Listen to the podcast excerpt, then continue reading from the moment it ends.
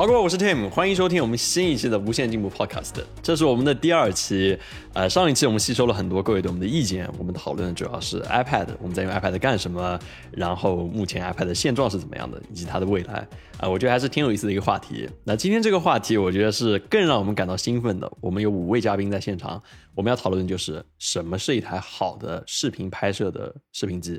啊，所以说我们介绍一下我们的五位嘉宾，然后我们就开始正式进入我们的话题。来，我们先介绍一下第一位飞猪先生 Flypig 啊，这个 Normal 创始人，Protec 创始人，还是一位博主，还有什么要增加的吗？没有，就是一位优秀的广告导演，但是半途而废，很久没拍广告了。对，很好，非常好。然后第二位白龙，光之白龙，来自我介绍一下。啊，大家好，我是来自嗯北京电影学院影视技术系的白龙，嗯，然后嗯大概就是这样，没有什么可以特别突出的介绍的点。可以，他是一位非常厉害的 DIT 啊，白龙可以解释一下 DIT 这个职业是什么吗？嗯，DIT 简单来说就是搞搞电影技术的啊，就是中国电影每次技术原因上不了映都是怪我们，不好意思。考卡考卡的考卡的考卡的哦，你这是对他们最大的冒犯。龙仔等会就要跳起来退出微信群了。对，所以各位，只要在片场看到 DIT 这个啊，你要一句话能够激怒别人，就说他是考卡的。然后你要激怒那些那个，你要想一次性激怒那些摄影老师的话，你就跟他说摄像的过来帮我一下。那我看我们本来就是考卡，定位很准确。你你怎么就已经迅迅速的就屈服了？那我们还是赶快来介绍下一位同学吧。对，我们来介绍环环啊，环环来自我介绍一下。呃，我是 B 站的一名 UP 主。来，我给大家介绍一下，环环是那个大家的好朋友，然后他也是我们认识的唯一一位 Airy LF Airy Mini LF 的持有者，所以说他在电影机领域非常的有发言权。太太高调了。啊，那倒也没有了。其实主要我觉得今天我们要聊的就是这个话题，所以提前先介绍一下还是挺有必要的。然后最后一位呢，就是我们的飘逸啊，最后一位就是我们的飘逸，来，飘逸自我介绍一下。啊，大家好，我是飘逸，我是卖脚架的。好，那我们准备开始进入我们今天这个话题。那个话题，我先跟各位来做一个简单的提要。那今天我们主要是讨论什么是一台好的视频机，这是我们的核心论点。然后我们会讨论几个分的这个问题点啊。第一个，我们可能会简单介绍一下目前市场上的这些视频机到底有哪些。然后我们会讲一讲我们各自都在用什么样的设备，它有什么好的地方，有什么不舒服的地方。然后再往下的话，我们会根据场景来定义一台优秀的视频机。那比如说你拍 vlog，比如说你拍高质量的影像内容，还有拍专业的 TVC 广告，都会用到不一样的这些视频设备。然后再往下的话，我们会介绍视频机应该增加哪些配件，这个其实也是非常重要的一点，有很多有意思的配件是值得来介绍的。以及最后一个论点就是未来视频机的形态到底应该是什么样的啊？所以这是今天我们 podcast 的内容。那我们废话不多说，直接开始进入到我们这个主题。那首先我们先来讲一讲目前你认知之中常见的视频机。有哪些？我们先从阿朱开始吧。你先可以讲几个你觉得你认知中常见的视频机。呃，我我其实很之前很长一段时间内都在用索尼嘛，索尼的 A 七 A 七 M 三在拍视频。然后，呃，但是你后来越拍越多呢，A 七 M 三就有点不够用了，主要它是巴比特嘛。然后，所以后来又买了一个 A 七 S 三，是阿潘帮我买的。然后。呃，A7S 三呢，我觉得是刚才有说到 Vlog 嘛，就你去拍 Vlog 挺好用的，而且它升级到了十比特，然后它整个规格都上去了嘛。而且我现在的开箱视频里面很多 B-roll 也都是拿索尼拍的，因为轻嘛，我是一个人拍一个人剪，所以说，呃，他拍 B-roll 放在轨道上什么的就没有什么负担。然后另外还有呃，阿潘阿潘给我的那科莫多。科莫多我觉得是一个正儿八经的电影机了，定位是这个 Crash Cam，就现场用来拍一些高难度的可能会毁掉的这个东西，但是我觉得你本身拿它来当一个电影机用也是非常合适的。这是我的第一台 Red，然后我持有量最多的电影机，然后也是群里面争议比较大的一个品牌就是 Zcam，然后 Zcam 就是一个国产品牌了。然后其实它画质蛮好的，但是它的交互呢，就是这个现在在旁听的陶世新同志可能不太认可的一种交互方式。但是我觉得它也是国产电影机新势力里面，我觉得非常好用的，而且我用它拍过很多的广告，包括我跟阿潘当时去厄瓜多尔拍那片子里面，其实一般的素材也是 Zcam，因为当时 Red 进水了嘛。然后我主要就是这三种设备，对。OK，但其实我想问的问题啊，就是除了你自己用，你平常你观察到别人在用什么样的设备？就比如说这个袁代川他在用什么设备，你身边的认识那些博主他们在用什么样的设备？这其实我更好奇这一点。哦，我觉得其实博主，你包括袁代川，包括呃，比如景月，他们用的很多都是佳能，而且他们就不会拍 log 嘛，呃，他们更多就七零九直出。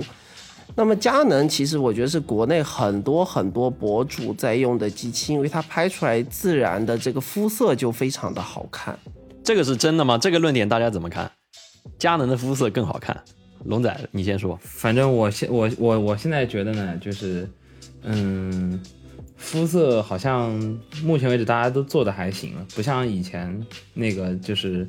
早期 A 七时代索尼和佳能差那么大了。现在你 S 三和这个佳能这个 R 系列啊这样的机器，我觉得差的其实没有很多，即便有差，后期稍微掰一掰也能掰回来了。是吗？但我个人觉得好像不是吧。阿朱先说。就是呃，比如说呃，袁代川他用他有一台佳能，有一台索尼的 H M 三嘛，H M 三他来拍 log，但是他 log 调色的时候会往佳能那个上面去做 match 啊，就是佳能那个东西，就女博主真的会喜欢的，但是索尼的颜色我觉得就是。就是那个肤色不讨好的，我觉得亚洲女博主还是更喜欢那种偏白一些、偏亮一些的肤色，但是索尼出来的那个颜色就感觉有一些硬，不是女生很喜欢的那种调调。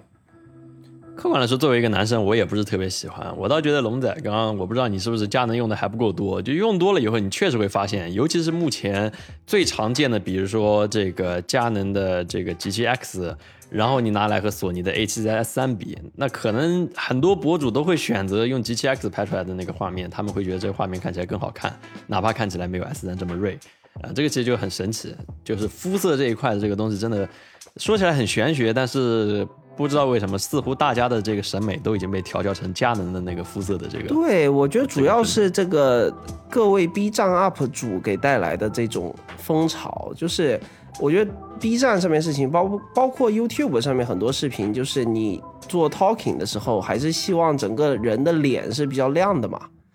然后是不 cinematic 的，其实是很 TV 的那种颜色。就是脸上也没有什么很大的对比度，但是你要拍一个电影的话，你还是希望人的脸就一半亮的，一半比较暗的嘛，会会更电影感一点。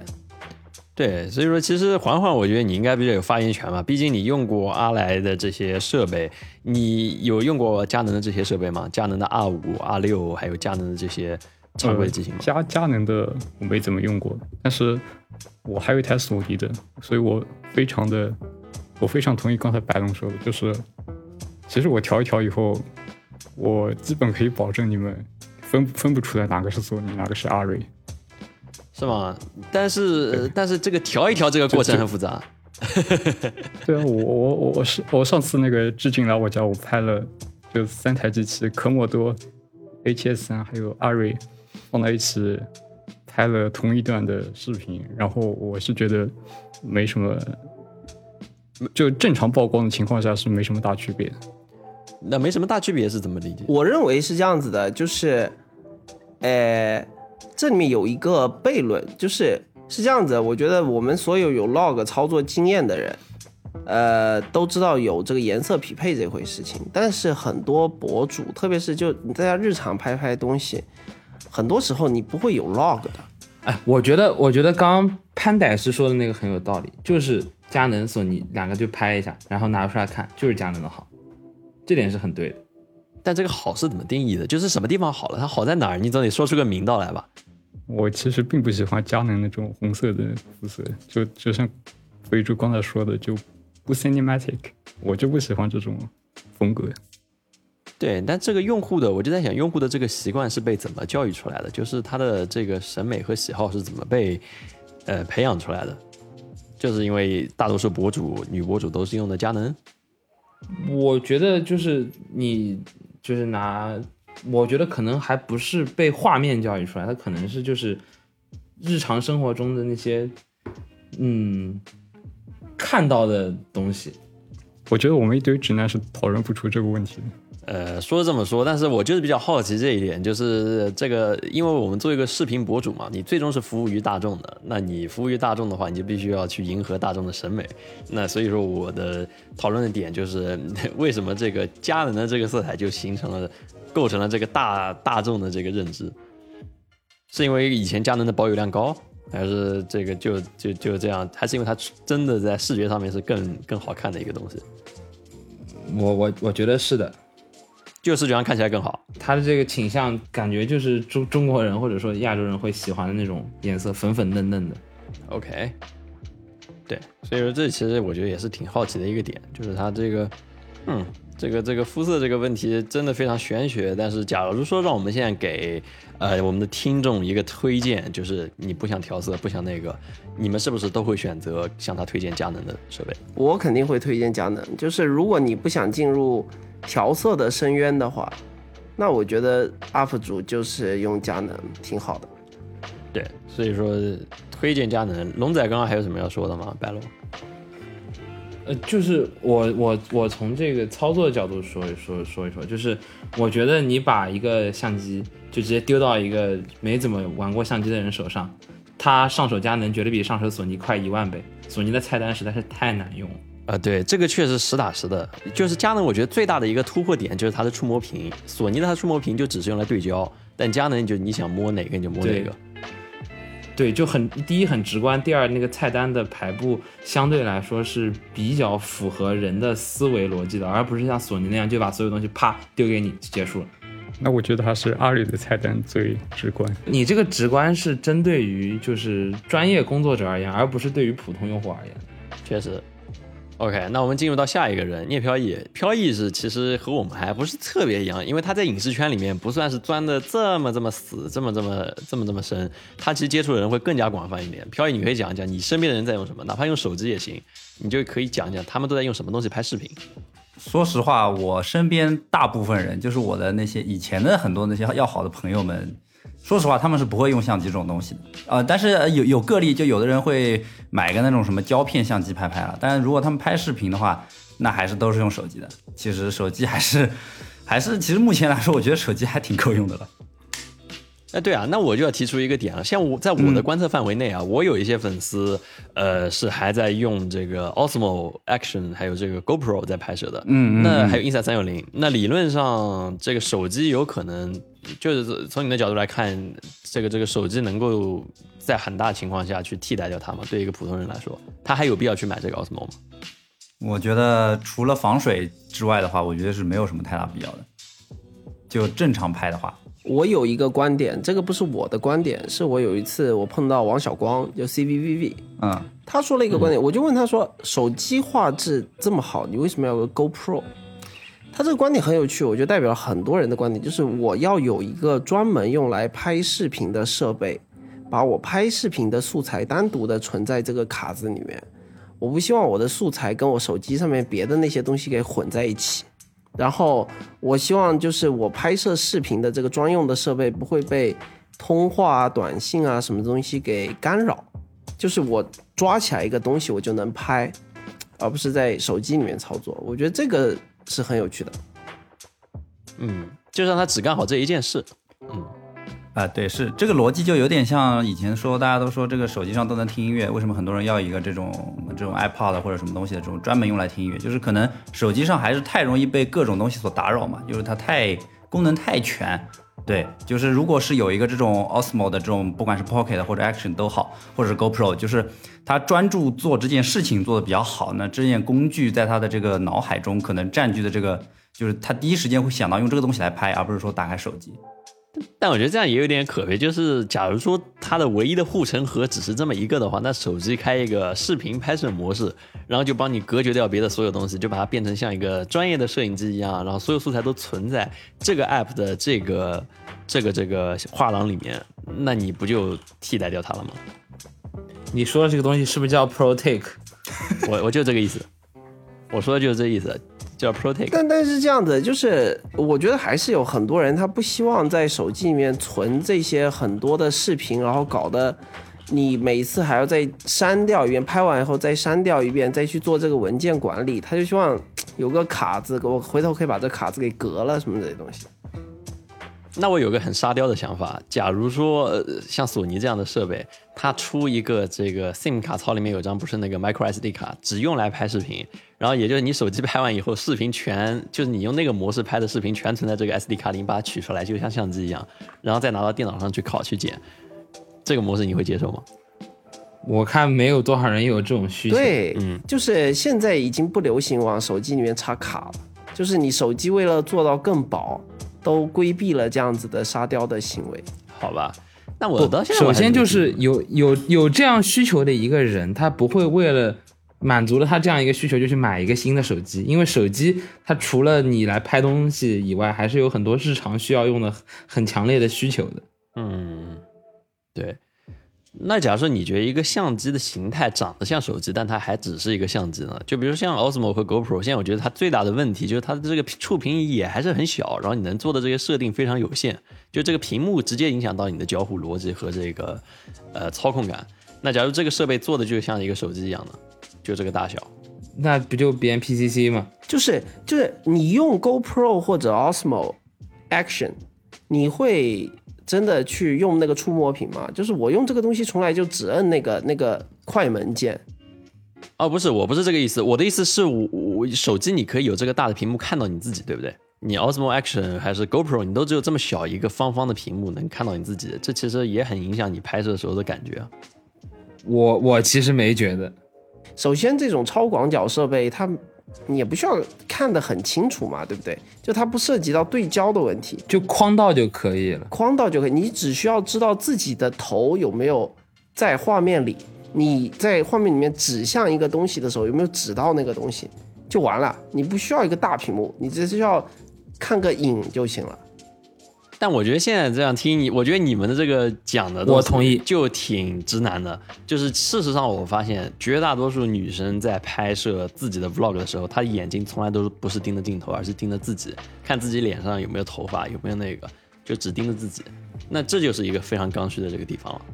那他们为什么不用手机呢？所以啊，我就是这个意思啊，就是但是手机的画质又不够好，这也是为什么我要讲到我的下一个手机可以美颜，啊，对，可以美颜确实没错，但是单纯的就纯画质还是不够好。这个质感就是你会发现，美妆博主最终只要一个博主从素人就是用手机自拍讲化妆，你就会发现他慢慢慢慢就开始用这些越来越越越来越大的这些设备，就是这个客观的画质大家是会有感知的这一点。OK，那环环你继续，环环你来讲讲你身边的这些朋友都在用什么样的视频机？嗯我身边有一个女性好友是非洲的粉丝，然后她买了那个，先是买了索尼的 RX 一百，然后后来又买了那个 XT 三，OK，因为他觉得那叉 T 三外观比较好看。我甚至在我的草稿上都没有写上富士的名字，我觉得我自己很惭愧。其实富士的用的人应该还是非常多的，因为看他今年的财报，富士的增长还是非常明显的。我谈聊聊自己身边就电影学院同学拍作业用的最多的机器吧。我觉得拍作业用的最多的现在就是索尼 A 七呃，我刚入学的时候是 A 七 M 二 A 七 R，现在是 A 七 S 三还有就是松下 S E H，啊，对然后再往上高年级的就直接是阿莱 Red 最多了。，OK，这是我最直观的感受，就是 S 三 S E H 这个是包啊，包括还有 B M P C C，这个是电影学院现在最火的三个机器吧？我觉得。啊，对，这里我听到了两个新的名字。你看，我们今天讨论这么久，这两个名字居然一直没有出现，我觉得也挺震撼的。就是松下还有 BMD 这两家公司。我们先来讲讲松下吧。其实松下你们怎么看？看待松下的摄影机？挺好的，我觉得比索尼很多设计要科学，但是呢，它，嗯，怎么说呢？就是你可以认为是一个改款、改进版的索尼，它不像佳能那样，它有什么是所谓的什么 EOS RAW 啊，或者有什么很多很佳能的那种什么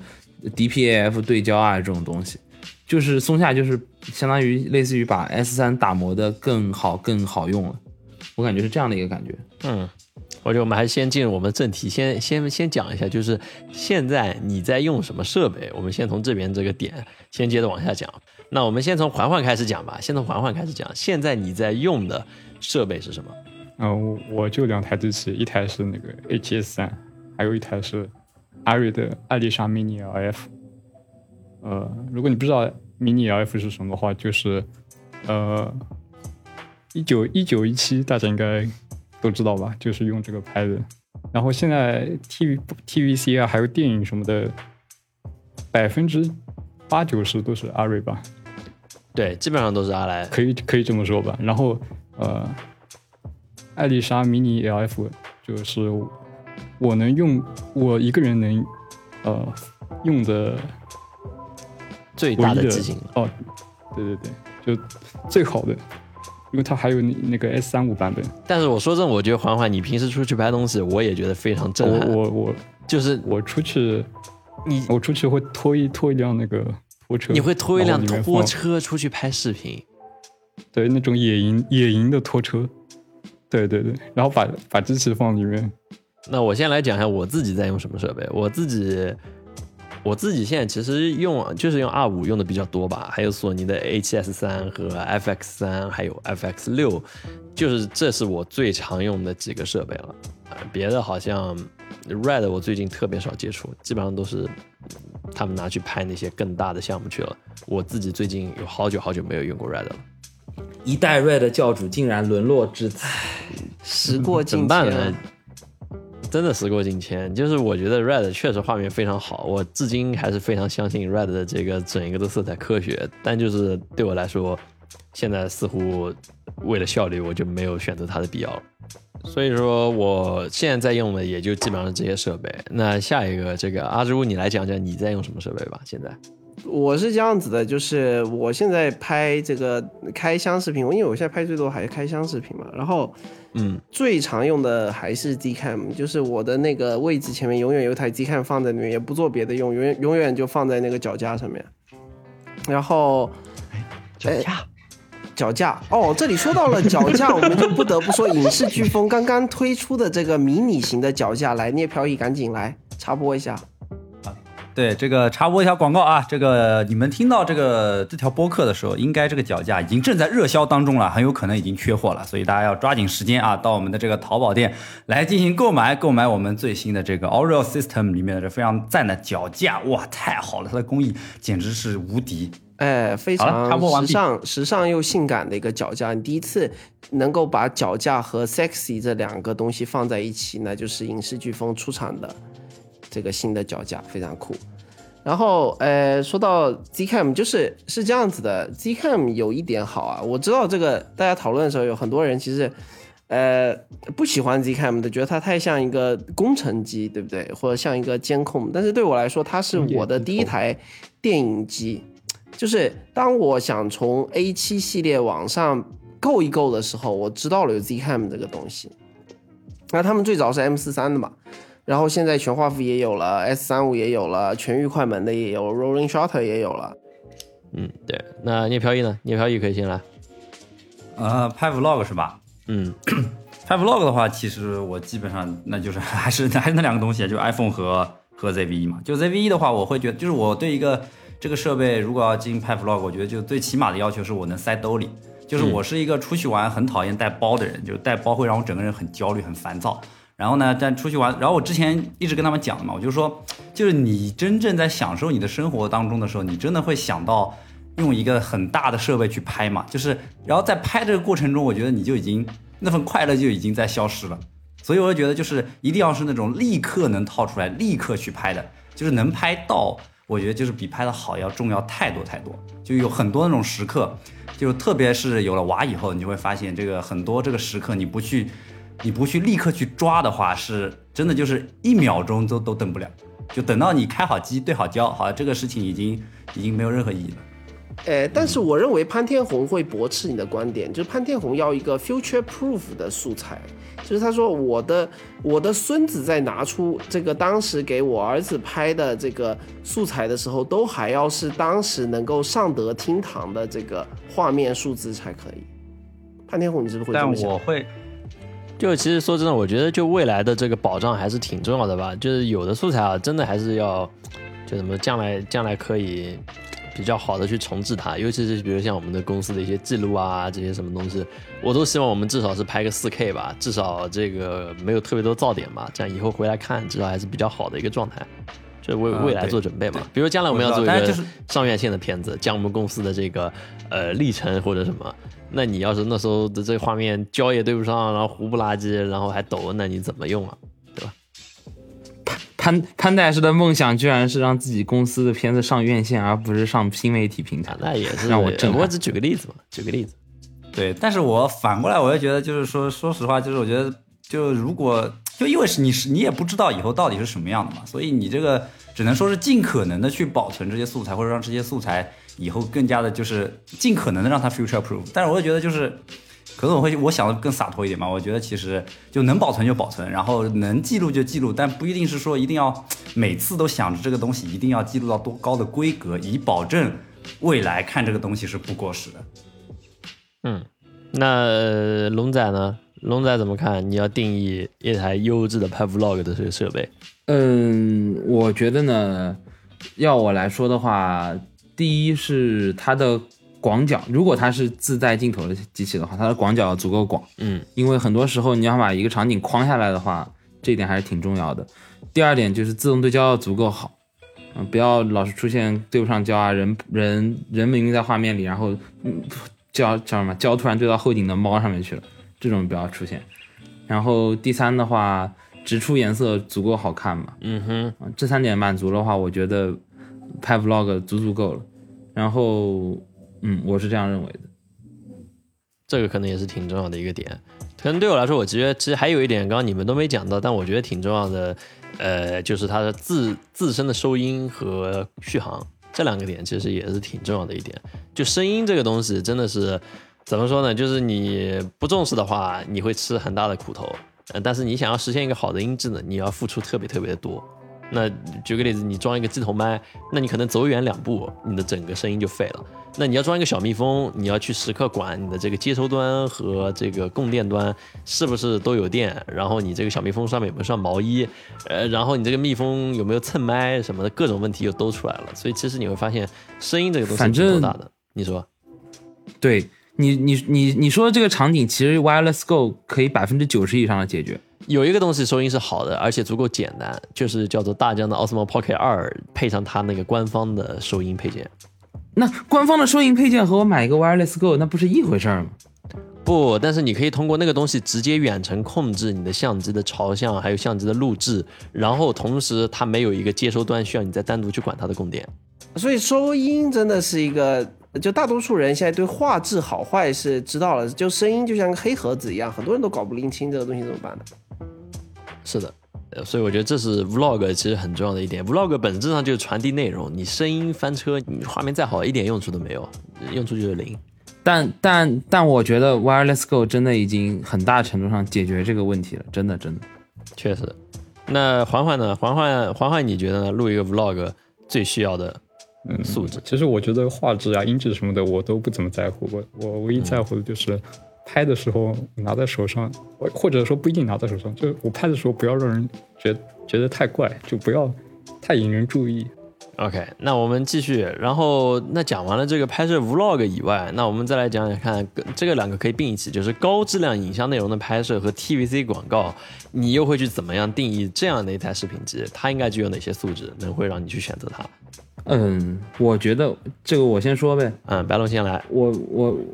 我觉得在这种场景下毋庸置疑的，呃，两个东西会是你首先去考虑的。第一个就是画质，第二个就是对于流程的兼容性。所以在这种场景下，你肯定是会去优先选择 Area、Red 啊这样的机器的。然后，嗯，其次在这种场景里面，如果你有一些特殊的运镜的需求，比如说可能要装在车上啊，或者要装在什么奇怪的地方，可能要拍一个俯视或者丢进水里去拍啊这样子的，那可能会去考虑 Komodo 啊、S 3啊这样的小机器。所以我觉得在这个场景下面，就是这两种选择是最常见的。不，我刚刚就是想，就是说这个流程这个东西你怎么去定义它？难道还有什么这些高端机型流程走不通的吗？就是对于就是我对于小机器来说嘛，然后哪怕是高端机器，像比如说威尼斯、索尼最最吹牛逼的他们的这个电影级 Cine Alta 级别的这个产品，它最开始出来的时候卷号是错的。那我很好奇他们的工程师是怎么想的，就是这些工程师真的拍过东西吗？白龙说的这个流程的问题，我觉得其实是与现有的影视工业其他环节的兼容性的问题。对，对接兼容的问题。比如说你说的十码，其实就个人操作的时候，其实你不需要这个东西，但是你跨部门协作的时候没十码就挂掉了。对，然后卡也是，比如嗯，哦，对，卡，对，是你的卡，那你觉得是他这个厂商出自己的卡好，还是就是采用通用型的卡好？我觉得通用型的卡好，为什么？因为就是他如果出一个自己的卡的话，意味着这个读卡器一定是一个专门的读卡器。那么往往来说，这个专门的读卡器你不会去买一个这个读卡器，你就得用就是租赁这个机器的租赁商提供的读卡器。那么租赁商提供的读卡器，很多时候你就会觉得很很会有很多额外的风险存在，有很多都已经破破烂烂，会有很多额外的风险存呃，在。确实，Red 的读卡器特别容易坏。对，嗯所以就我经常能碰到外面出的 mini 拿过来一个读卡器，USB 三点零的线全是断掉的，结果插上去四十兆。啊，只有二点零了。对，呃，那个我插播一嘴，能够缓缓能够介绍一下你们阿莱 mini LF 用的专用读卡器要多少钱吗？呃，USB-C 版本的是五千块钱，然后雷电三版本的是三万五千六百块，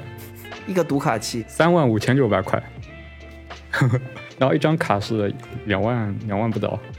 那个不是啊是那个 Codex Compact Drive 对，这个是新的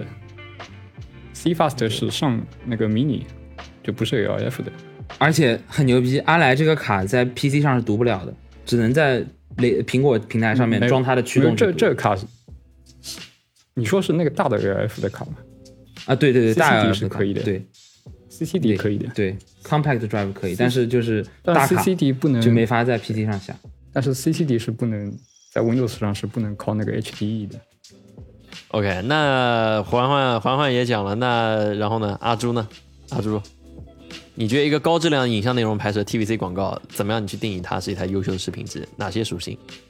呃，是这样子的，首先分很多种情况，就是呃，我我有广告片是自己拍嘛，就是自己也当导演，自己当 DP，然后所有东西都自己手包办，也有那种就是要请个组来这边做，特别是棚内的片子。那棚内的片子其实你没有什么选择，因为你只能叫一个 DP，然后呃你自己不能掌机，然后这个时候你北京的所有的组的 DP 都只会用阿莱，只会用艾丽莎 mini，你。给他个那个 mini LF，他可能都不会用，因为艾丽莎 mini 这几年租赁价格太便宜了，所以说任何的广告组，你的标准配置就是艾丽莎 mini，那你没有选择了，就是就像白龙刚才说的这个流程和兼容性的问题，当它到极致的时候，就是这个地区所有的广告组只会用艾丽莎 mini，那你就没有选择了，对吧？但是如果我自己出去的话，那会考虑几个问题。呃，首先我希望它的功能尽可能全，就是它又能拍二十四，又能拍一百二，呃，它的呃，它又能够拍变宽，又能够拍球面镜头，它有所有这些东西在一个机身里面。那这个时候你就可以少带一些机身，不然你就是你会有无数的设备要带。我永远记得，就是我跟阿潘去那个呃厄瓜多尔的时候，我们带出去的设备有三百斤，对不对？我记得我们当时说，嗯，对，三百斤。那么三百斤的东西就你能省则省，所以说我的第一选择反而是就这个机器能做尽可能多的东西，然后我们明确说我们这支广告片要拍什么规格，我们里面有哪一些特种的画面，然后按这个标准去选择一台好的机器，那这个时候就会比较少的考虑流程上面的问题，呃，而是按照自己的方便来。这很重要，因为我们我经手很多广告片，就是我北京带着机器飞到某个地方去拍，那我一个人哪怕说两个人出行的话，你能带的行李就那么多，那你还要再算上镜头啊什么这些东西的，那就是一台机器能做最多的事情是最重要的。OK，那我们最后还有这么一小个话题，我们可以再点一点，然后我们就准备收尾今天的整一个 Podcast，就是未来的这个摄影机的形态，或者未来视频机的形态，你觉得会朝哪一个方向发展？嗯，我觉得呢，首先体积肯定会变得更小。呃，至少就是这个摄影机的，我觉得它的核心部分最后一定会收缩成一个能容纳 sensor 和它必要的处理芯片的这样一个小方盒子。呃，所以我觉得就是、是的，就最终是变成一个方盒子嘛？你觉得它形态是一个我觉得？会还是会会是一个，就是因为方的东西会很方便去设计各种各样的外挂的附件。我还是挺挺认同 Red 那个模块化的理念的，就是我觉得它会收缩成一个包含 sensor 和必要处理单元的这样一个方盒子，然后别的附加功能会由它的附件去实现，或者说它不需要附件就能实现。那我是不是考虑另外一种极端，就是就是它完全集成化的另外一个极端形态？你就是你，你如果有这种想法，我我觉得也并非没有可能，但是我个人认为，就是模块化才更加适合多元化的需求。嗯，但是你可以仔细想一下嘛，就是你其实需求无非也就是图传、跟焦，还有什么嘛？声音，就是你比如说，嗯，我可能不需要图传模块，或者不需要跟焦模块，就这种东西，它是完全可以就拆掉嘛，就最后收缩成它的核心就是一个小盒子。我觉得但是我的意思就是，当你一体化以后，你的这个体积可能并不会增加多少，就无非就是多一块芯片，然后多一个这个射频的这个。我举个例子，比如说你多一个这个呃天线，对吧？以往这个天线你只是给一个图传来服务的，你图传有自己的天线，你的音频有自己的天线。你的别的那些东西有自己的天线，但是现在你因为把它集成了，你可以通过同一根天线把这些数据全部送出去，用一种独特的加密的这个方法，把音频、视频、时间码一起送出去。或者说不，或者说我换一个我换一个说法，嗯，就是也许它会变成像你说的那样的，把所有功能都集成，但是它最后的形态还是会是一个小方盒子，因为这涉及到我说的第二点，就是这涉及到我说的第二点，就是我觉得专用接口这件事情一定会在很短的时间内被淘汰掉，或者说在较短的时间内被淘汰掉，就是什么 SDI 也好，不，我认为最终都会变成 USB-C 吗无？线的 IP 化的。是吗？那会稳呃，吗？不不这个网络的系统，不，这个和 SRT 是不一样。就是我认为在就是片场这个环境里面，可能将来就是到了片场，由 DIT 来支一个现场的无线网络出来，一个高带宽的无线网络，然后所有的部门的互相的交流的这些数据流都跑在这个网络上面。比如监看可能是 NDI 的，或者可能是高带宽高质量的 STR 幺幺零的，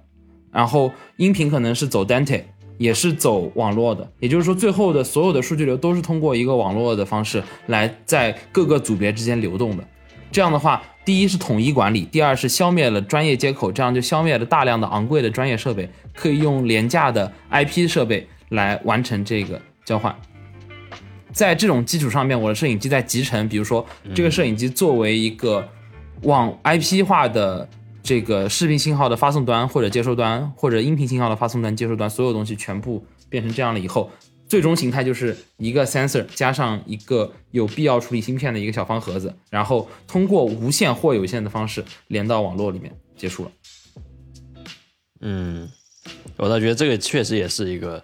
也是一个可能性。当然，我始终对无线不抱有这么大的希望，因为在我现实生活中，无线给了我造成了无数的烦恼。无论哪一种形态，你是蓝牙还是 WiFi，都是有无数的烦恼。但是我觉得 WiFi 这个事情会很快的把把这个事情搞定掉，就是 WiFi 有一个挺难解决问题，就是你没法解决它这个双工。就比如说，我没法这边接一个 WiFi 是有网的，另外接一个是剧组内的内网的。这个事情就是你在片场，你的嗯、怎么说呢？就是你的 DIT 应该帮你管理好这件事情。它可以既赋予你局域网的权限，又赋予你访问外网的权限。这个事情是不难做到的，你接一个 CPE 就搞定了。嗯，就从 TVC 角度，我认为白龙的这个论点是完全支撑得住的，因为你是有人来专门帮你分工来对，做就是好这件事儿。就是我是从专业影像生产的角度出发，就不管是 TVC 也好，电影也好，就是在片场可能会有这样的一个将来的趋势。那么对于个人来说，嗯我觉得就最终形态可能会是一个 ZV-E Pro Plus 吧。呃，我也感觉可能是这个样子。我个人觉得也是。就是它已经对于个人生产来说已经足够好了，或者有一天你，觉得它需要可以换镜头吗？还是就是一个固定的这么一个镜头？我觉得对个人来说换镜头是很麻烦的事情。对就是现在拍 vlog，就是就我为什么现在对拍 vlog 这个事情他妈兴味寡淡？就是妈的，我要拍 vlog 就没有画质，要有画质就轻便不了。哎，就是我就我跟潘天红，不管对于画质的理解是怎么样，但是我们都想要画质，对不对？就我们很难忍受。很难忍受一个画质低的东西出现在自己的名下，对吧？对，然后但是你又不可能在 vlog 的时候带上你常规的这些设备，你需要一个折中方案。你需要个折中方案，哇，难受啊！所以我觉得很离谱的一点就是稳定器厂商，现在我们讲到一些配件啊，稳定器厂商它为什么不开发一个更小的，比如这个大疆新的 SC 二更小的稳定器？就我不需要这么大扭矩的一个稳定器啊，我只要一个我手掌大小，就有点像以前手机稳定器大小，能够稳定住一个索尼 A7S 三的稳定器，我也就高兴了。但是没有，对，没有没有，就就很难受。就我不需要这么大稳定器，为什么要这么大稳定器？我就想不通。那个呃，DJI 那个 RS Two，就是 It's good, It's too good，对吧？就是你真的你要出门带个那个，我就且不说这个东西套装有多大，它套装它是很强，它可以上很好的电影机。但是我出门我需要一个稳定器的时候，我不需要这么好的东西。但是现在稳定器厂商明显造一个大扭矩的东西已经如此的纯熟，他们的马达能力、他们的硬件能力、他们的这个集成化能力都已经很好了。那他能不能出一个正常人用的东西，对不对？相机厂，然后又不争气，然后我们想到一个轻便的东西的时候，就是没画质，就是因为我现在已经陷入了一种 HDR 偏执的状态了嘛。那么你巴比特就你给个巴比特 log，我根本不能用。我 SDR 的时候，巴比特 log 还可以用一些奇迹银桥，让它看起来还挺好的。你现在做 HDR，巴比特就挂掉了嘛，对吧？那就难受，必然是对，太难受了。这个没办法，没事，我们继续这个缓缓把你的观点讲完，我们差不多就准备结束。嗯，我说一下软件上吧。就我嗯理想中电来影机应该就是完全的这个所见即所得。就比如说嗯，，BMD 可能未来会出一个什么内置的达芬奇的摄影机，然后你拷一拷一个那个，你电内置你电达芬奇你电脑上拷一个那什么 Power Grid 进去，也不是说完整的，也不一定是完整的。就比如说你靠一个那个 Power Grid 进去，你就可以直接看到哎，那个。环环环说的这个东西，其实 Baselight 已经非常接近了，就是啊啊是吗 Baselight 在自己的体系里面是可以通过一个叫做 BLG Baselight Grid 的这样一个东西来传递调色信息的。哎那就是不光你在片场用 Pre Light，到了后期用 Base Light。那么其实现在就是把 Pre Light 做到机器里面去，你就是这个意思，对不对？哎，那那不光是颜色，那比如说我要一个胶片的颗粒怎么办？它那个也能做到吗？那就是你懂行吧？在在这个节目里面不可说的一个东西，使用它就可以了，全流程使不是，用。那那你不能在现场看到啊？就就那可以，但我那只要使用某某 Live 就可以。它不是一个内置的东西啊，是一个内置的。我告诉你，最有可能做到这个内置的是什么东西？是手机，对是手机，对啊，就是手机，对啊，没错，我刚就知道。因为你手机有这个算力，且有开发者可以去做这个东西。你在电影机里面要做这种基本上跟原来的思路不相关的东西，这个行业还要可能要二十年才能给你做一个这种东西。对，确确实这个行业进步太慢了。是的，关键是就是做这么一件事情没有什么正向收益，就你做进摄影机里又怎么样了呢？会要会要这个功能对吗？，要啊，你你你那个拍拍那个金刚川不就碰到这个问题了吗？不，那内置在摄影机里了，我赚什么钱啊？我是不是原地自杀就可以了？我很想说是的，明天提刀暗杀环环。马上搬家，好吧？对，我觉得这个东西就是达达芬奇 Live Grade 的那个，就是这样子的。专业用户的需求就是我不怕麻烦，不是你内置在摄影机里，你还是要手动去调的呀，也还是要你去调的呀，对不对？它又不不是一个，那摄影指导不会自己调吗？就自己搓一搓。那那不一定，那不一定会啊。那你说摄影指导他现在会自己调色吗？也也不太会。那他坐进摄影机里了，就变成摄影指导需要那。那那我觉得也不太也不太会。那老 DP 他也不不太会用这种东西。我我看很危险。环环现在就是那个叫什么《摩登时代》里面叫什么，就是把把我卷进齿轮里，就是这个情况。确实，太危险了。我觉得环环现在是处在这个胶片模拟的蜜月期里面。对，其实我个人不是特别感冒胶片模拟，但是环环似乎特别喜欢胶片模拟。那那不那不光是胶片模拟，那 可能还是别的什么东西。OK，那我们差不多准备收尾，准备收尾了吧？那个收尾的时候，要不要请聂飘逸再出来打一个广告？对啊，聂飘逸，所以说我先来准备收一下，然后准备把聂飘逸拉出来打一个广告。OK，所以非常感谢各位收听我们这期的这个无线进步 Podcast。今天我们聊了非常多有关这个视频机，无论是拍摄这些专业的广告，还是拍摄一个 Vlog，各自都有不同的需求，然后希望能对你的选择有这么一些帮助啊。然后，假如你在开车的话，一定要这个注意安全，呃，这个不能听得太投入了啊。然后那个最后的话，我们再请飘逸来进入一下我们本期的这个赞助环节啊。这次的赞助商就是我们自己啊，这个影视飓风淘宝店铺，请聂飘逸开始你的口播。好，大家好，这个我是飘逸啊。这个本期无限进步 Podcast 的赞助商是影视飓风淘宝店，好吧，由我们自己赞助自己，非常好。然后呢，我们最近呢上架了新款的这个 Oreo System 里面的这个脚架和这个磁吸的手机夹。非常非常带劲啊！全部是百分之一百使用数控加工的航空铝合金材质构造而成。那么大家只需要打开你的手机淘宝，搜索“影视飓风”就可以找到我们的店铺，欢迎大家前来选购。那么也欢也感谢这个本次的几位嘉宾啊，参与我们这次无限进步 Podcast 的录制啊，感谢大家，谢谢。好的，非常非常太好了。那既然到这样的话，我们的这个这期的 podcast 就告一段落啊！谢谢大家，我们下次再见，下次再见，拜拜，拜拜拜拜拜拜拜拜。